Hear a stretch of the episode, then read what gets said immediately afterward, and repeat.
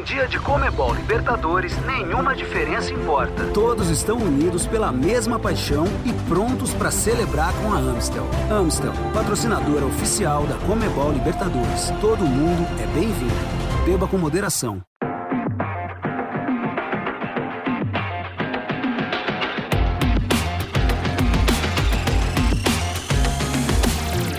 Fala galera, sejam bem-vindos ao show da Comebol Libertadores, programa para você ter aquele resumo semanal de tudo que melhor rolou na principal competição do continente. Você nos escuta a hora que você preferir. Bom dia, boa tarde, boa noite, seja bem-vindo ao nosso programa. A gente vai fazer o repasse da quarta rodada da fase de grupos da Comebol Libertadores. Estou sempre muito bem acompanhado, nunca sozinho. Hoje com a minha parceira Dayana Natália, nossa Dai, reforço para a temporada 2022 aqui dos conteúdos da Copa. Tudo bem, Dai? Tudo certo, Razan. Uma temporada muito boa e uma semana muito boa também de Libertadores, com muitos gols Inclusive tem um time aí que, olha, falando de gol já me veio ele na cabeça, hein? Palmeiras, tá voando, não é pouco não. 100% de aproveitamento, o único time 100% de aproveitamento nessa Comebol Libertadores. Até a terceira rodada estava ao lado do River Plate e do Flamengo nessa condição, mas os dois empataram nesta última. Então, o Palmeiras agora é o único 100% de aproveitamento, 12 pontos em 4 jogos classificado antecipadamente para as oitavas de final, junto com o Estudiantes da Argentina, os dois times já garantidos no mata-mata da Comebol Libertadores. O Palmeiras realmente está voando e meteu mais uma goleada. Impressionante. 20 gols em 4 jogos na competição, média de 5 por partida. O trator Alviverde passa por cima, não toma conhecimento, meteu 5 a 0 no Independente Petroleiro fora de casa e aumentou para 18 jogos, a maior série invicta de um visitante em toda a história da Comebol Libertadores. 13 vitórias, 5 empates. Ninguém para o Palmeiras, Dai. Não é à toa que é o atual bicampeão da Comebol Libertadores, né? Gente, 20 gols. Eu acho que tem coisa que a gente não precisa nem falar, né? 20 gols em quatro partidas. Isso lembrando que ainda temos mais duas rodadas das fases de grupos. Cara, ninguém para o Palmeiras, né? 20 gols e também dando destaque a ele, né? Rafael Veiga, que agora é o atual artilheiro do Alviverde, né? Na história da Libertadores, superou aí o Rony. Que, que jogador, tá voando Rafael Veiga também, que aí foi é, teve uma oportunidade a mais ali com o Luxemburgo, né? E aí agora é peça fundamental para o Palmeiras também. É, o Veiga brocou na última rodada, chegou a 14 gols na história do Palmeiras na Comebol Libertadores, passou o Rony, que por sua vez já tinha passado o Alex. Então a história sendo escrita e os recordes sendo quebrados diante dos nossos olhos. Rafael Veiga fez o famoso hat-trick. É a primeira vez que ele faz um hat-trick com o Palmeiras em todas as competições. E o desempenho do Palmeiras é tão bom, mas tão bom, que o Ademir da Guia ídolo gigantesco da história do Palmeiras, está chamando essa atual geração de a terceira academia. Inclusive, está perto de se tornar o melhor ataque da história da fase de grupos da competição. Eu acho que vai passar. Já soma 20 gols, como a gente disse, está só a um gol dos 21 que foram marcados na melhor desempenho da competição na história. A atual marca pertence ao River Plate na edição de 2020, fez 21 gols na fase de grupos.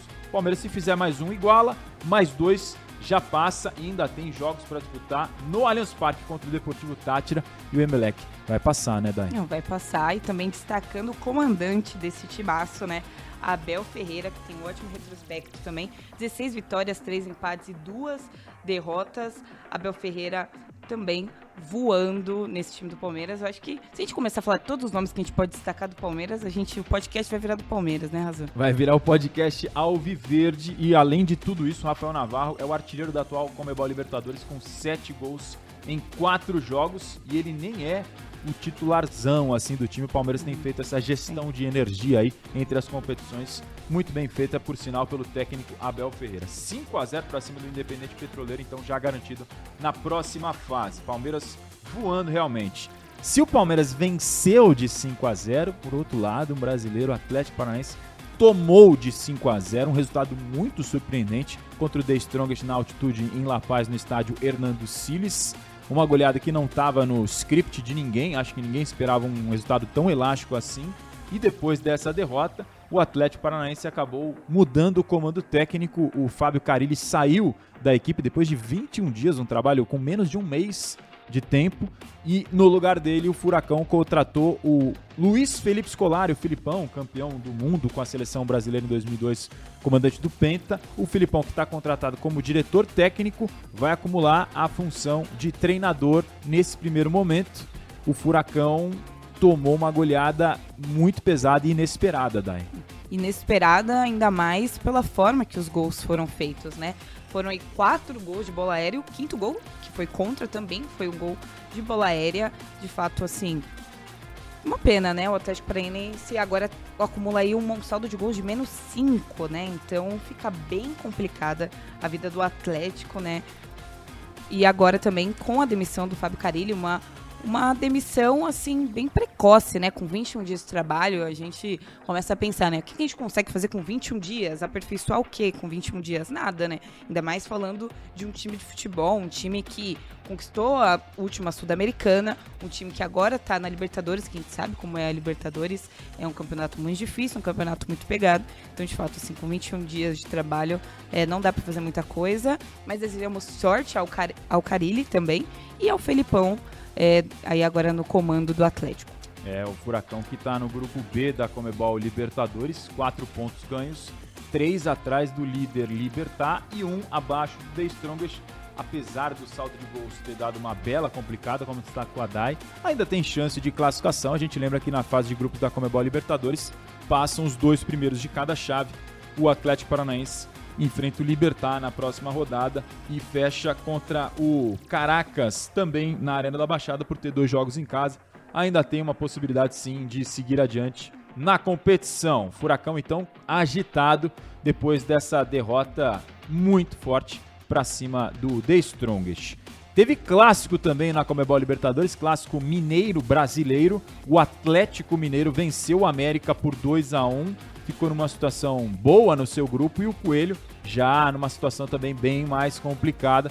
Com essa vitória, Atlético Mineiro chegou ao seu sétimo jogo consecutivo sem perder para rivais brasileiros em torneios da Comebol. São quatro vitórias e três empates.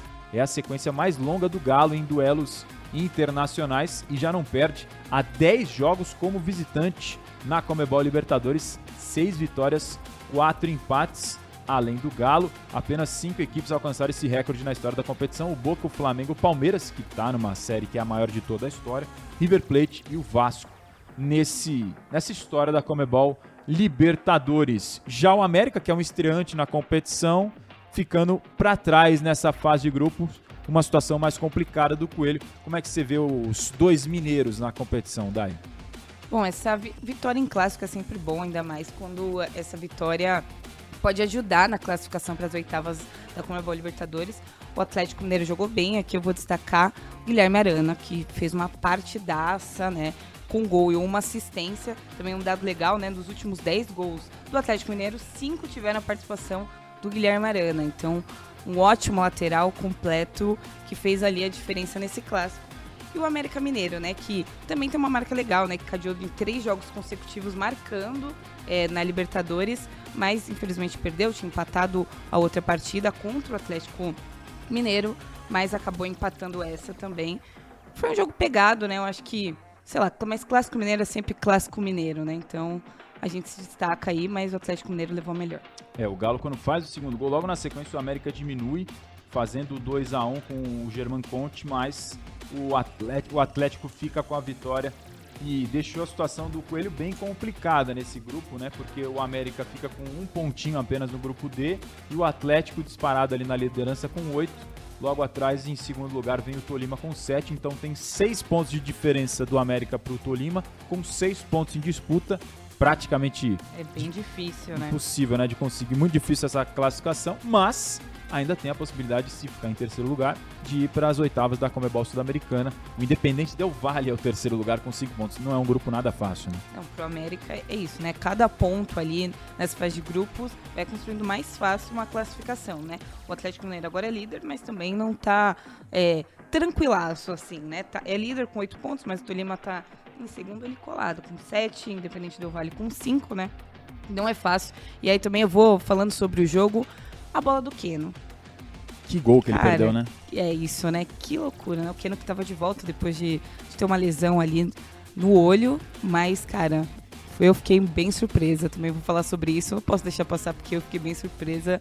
Você faria essa? Ah, eu sou ruim, né? Então a chance de eu repetir o lance É, até de então. maneira pior é grande, mas jogador profissional com, normalmente co- coloca essa bola na rede.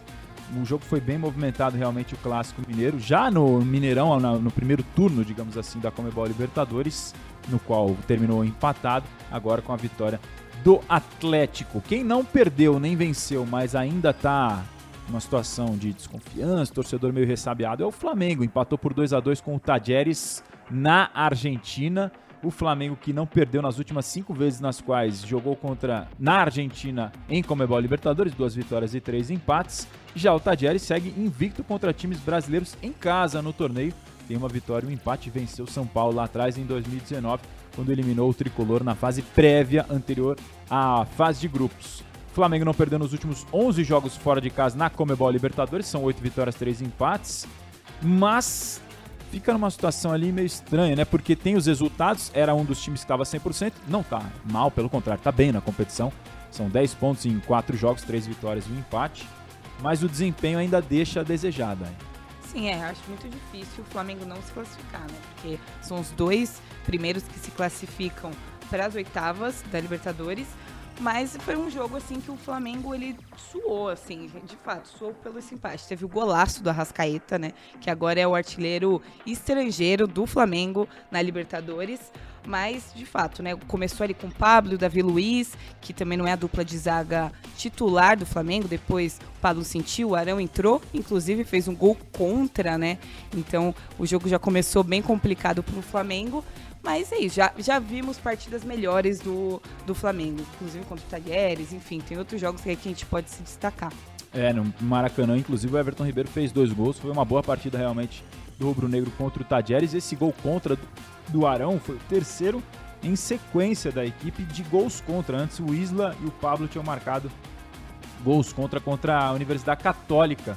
Então, três gols contra seguidos do Flamengo na Comebol Libertadores. Isso, hein? Uma loucura isso. Acho que eu nunca tinha É, Eu visto. também, não, bem complicado, né? É, o negócio tá, não tá fácil não pro lado do rubro-negro, mas, como a Dai falou, tem uma situação até confortável. Ali no grupo H, o líder com 10 pontos, o Tadieres é o segundo com 7 e a Católica vem em terceiro com 4, o Flamengo bem perto de carimbar a classificação já para a próxima fase, porque tem 6 pontos de vantagem para cima da Católica, só com 6 em disputa, o Flamengo que enfrenta a própria Católica em casa e depois fecha com o Sport Cristal no Maracanã, ou seja, praticamente com o pé já nas oitavas de final da Comebol Libertadores. Jogo movimentado também, embora em- também empatado assim como o Flamengo, foi o do Corinthians. E que jogo movimentado, hein? Não teve gol, mas sobrou emoção, sobrou chance de gol criada e um caminhão de gols perdidos, principalmente pelo Corinthians. Teve dois pênaltis e mesmo assim não saiu gol. O Corinthians empatou com o Deportivo Cali na Colômbia, Dai. Não, a- essa noite foi uma noite que, assim, a bola não quis entrar de jeito nenhum. E teve, olha, até o Fábio Santos errou um pênalti, que foi uma grande surpresa, né? Faziam oito anos que o Fábio Santos não errava um pênalti. Então, assim, pelo Corinthians, né? Então, foi uma partida que, de fato, o Corinthians dominou, mas ali conseguiu pelo menos levar um pontinho para casa, né? Agora, o próximo jogo do Corinthians é contra o Boca Juniors na Bomboneira. Então, esses três pontos que o Corinthians teve muitas chances, assim, gols. A gente falou aqui do gol do Keno, mas o Corinthians também teve alguns gols, assim, que era. que o torcedor deve ter levantado da cadeira, mas infelizmente o Corinthians também empatou. E 0 a 0 ali, um resultado que também não tem nenhuma derrota do Corinthians em retrospecto, né? Porque o Corinthians, nas três vezes que encontrou o Deportivo Cali, duas em 2006 e uma agora, né? Na Arena Corinthians não perdeu, mas também esse 0 a 0 ainda mais com tantos gols perdidos, acho que o gritinho de gol ficou na garganta, né? Com aquele gostinho de quero mais. É, com certeza. da fiel torcida. É realmente invicto o Corinthians nesse confronto com o Deportivo Cali na Comebol Libertadores. Três vitórias e um empate, mas ficou realmente aquele gostinho de quero mais, porque além do pênalti que o Fábio Santos perdeu, isolou por cima depois de oito anos, como a Dai falou, o Fábio Santos errar um pênalti já virou meme nas redes sociais, né? O pessoal falou, ih, o que será que tá acontecendo com o mundo? É o fim dos tempos, o Fábio Santos errando pênalti, ele que só havia errado uma vez uma cobrança lá atrás e tem um aproveitamento impressionante nesse, nesse fundamento com o Corinthians. Por outro lado, o Cássio pegou a penalidade do Theo Gutierrez. E aí não fez surpresa pra ninguém, né? Que já é uma característica do Cássio, é um grande pegador de pênaltis. É isso, inclusive em outras edições de Comebol Libertadores, destacando 2012 com boas defesas do Cássio, né? Então, assim, Cássio pegando pênalti não me surpreende. O que surpreende mesmo é o Fábio Santos errando o pênalti, né? Mas é isso. O Cássio, uma ótima partida, fez uma fez boas defesas também, né? Ajudou ali a pelo menos deixar o 0 a 0 né? Já o Corinthians não fez, pelo menos teve um goleiro que fechou o gol também a favor do Corinthians.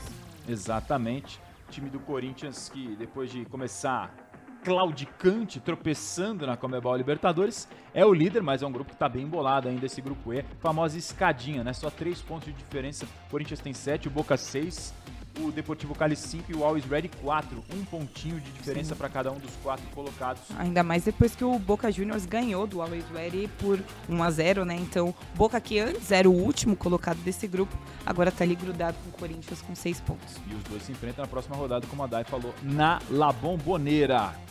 E o Leão do PC, hein? Era um grupo complicado, a gente já vinha destacando que talvez o mais difícil dessa fase de grupos da Comebol Libertadores ficou no empate com o River Plate por 1 a 1 numa linda festa da torcida no Castelão, com mosaico, com muito incentivo, com muito apoio. Era o jogo mais complicado ali com o River Plate, havia perdido no Monumental de Nuinhas e agora recebeu o time que era uma das equipes 100% na Comebol Libertadores, ficou no empate por 1 a 1 o Fortaleza nessa partida na quarta rodada da fase de grupos da Comebol Libertadores. E aí ficou numa situação complicada, pensando em vaga nas oitavas de final nesse grupo F, porque fica com 4 pontos, o River dispara com 10, 6 de diferença, 3 atrás ainda da equipe do Colo-Colo, faltando dois jogos. Não é impossível, mas é difícil, Dai. Não, é bem complicada mesmo, mas assim, eu fiquei feliz com esse com o jogo do Fortaleza, né? Não com o empate, porque eu sempre quero que os brasileiros se deem bem. Mas o Fortaleza jogou muito bem, acho que aí a, a gente está parabenizando a torcida também, que fez uma festa incrível, assim como sempre faz, né? Também na Libertadores. Mas, assim, o Fortaleza voltou também com o Lucas Lima e com o Crispin também, jogadores que voltaram agora. O Fortaleza também abriu o placar no começo, mas jogou muito, assim. Eu acho que tava todo mundo, ai, com o River Plate. E aí, cara, Fortaleza vai enfrentar o River Plate, mesmo que seja em casa. E, assim, foi um empate importante, assim. Óbvio que o Fortaleza queria os três pontos e os três pontos iriam ajudar bastante o time, né? Ainda mais uma derrota com o River que também não pontuaria e também ia interromper essa invencibilidade em 2022 né, na Comebol Libertadores. Mas eu acho que o Fortaleza jogou muito bem, mostrou o gigante que é. É, o River Plate, como a Dai falou, três vitórias e um empate. Segunda temporada consecutiva que a equipe argentina não perde seus primeiros quatro jogos na fase de grupos da Comebol Libertadores. No ano passado foram três empates e uma vitória e o River empatou sete dos seus últimos dez jogos no Brasil pela Comebol Libertadores. É o desempenho da equipe argentina que realmente complicou a situação do Fortaleza, mas o Leão do Pici está vivo ainda com o Lucas Crispim, com o Lucas Lima, com o Silvio Romero, do técnico Juan Pablo Voivoda, que completou um ano no comando do Leão do Pici, conquistou já três troféus, vencendo títulos de forma invicta, Campeonato 2 Cearense e uma Copa do Nordeste. Em 2021, 52 jogos, 25 vitórias, 10 empates e 16 derrotas. Nesta temporada, 25 jogos, 14 vitórias, 6 empates e 5 derrotas para o ótimo técnico do Fazendo Fortaleza. um grande trabalho, né? Desde o, da temporada passada, no Campeonato Brasileiro, que também ajudou nessa classificação do Fortaleza para a Comebol Libertadores desse ano. Excelente trabalho, tanto Fortaleza quanto o Voivoda também. Exatamente. Seguindo em frente no nosso resumo, aliás, o Voivoda que foi treinador do Tajeres, aquele Tajeres que eliminou o São Paulo na fase prévia da Comebol Libertadores de 2019. Já é um treinador que está em ascensão e realmente no Fortaleza é um trabalho brilhante. O Fortaleza, um dos estreantes na Comebol Libertadores, assim como o Red Bull Bragantino, que empatou com o Vélez por 1 a 1 num grupo que também é complicado, cheio de time tradicional, com o Nacional do Uruguai, com o Estudiantes, esse já garantido na próxima fase nas oitavas de final. O Red Bull Bragantino tá ali no bolo, tá na segunda posição com 5 pontos. Tá vivo, claro que sim, porque os dois primeiros passam de chave. Empatou em casa com o Vélez, o Red Bull Bragantino, Dai. Sim, ocupa essa segunda colocação aí o o Bragantino, né, com cinco pontos. É, o Estudiantes já ali carimbou, né, o passaporte para as oitavas, mas como o Razan falou, é, o segundo lugar também é, se classifica. E assim, foi um empate.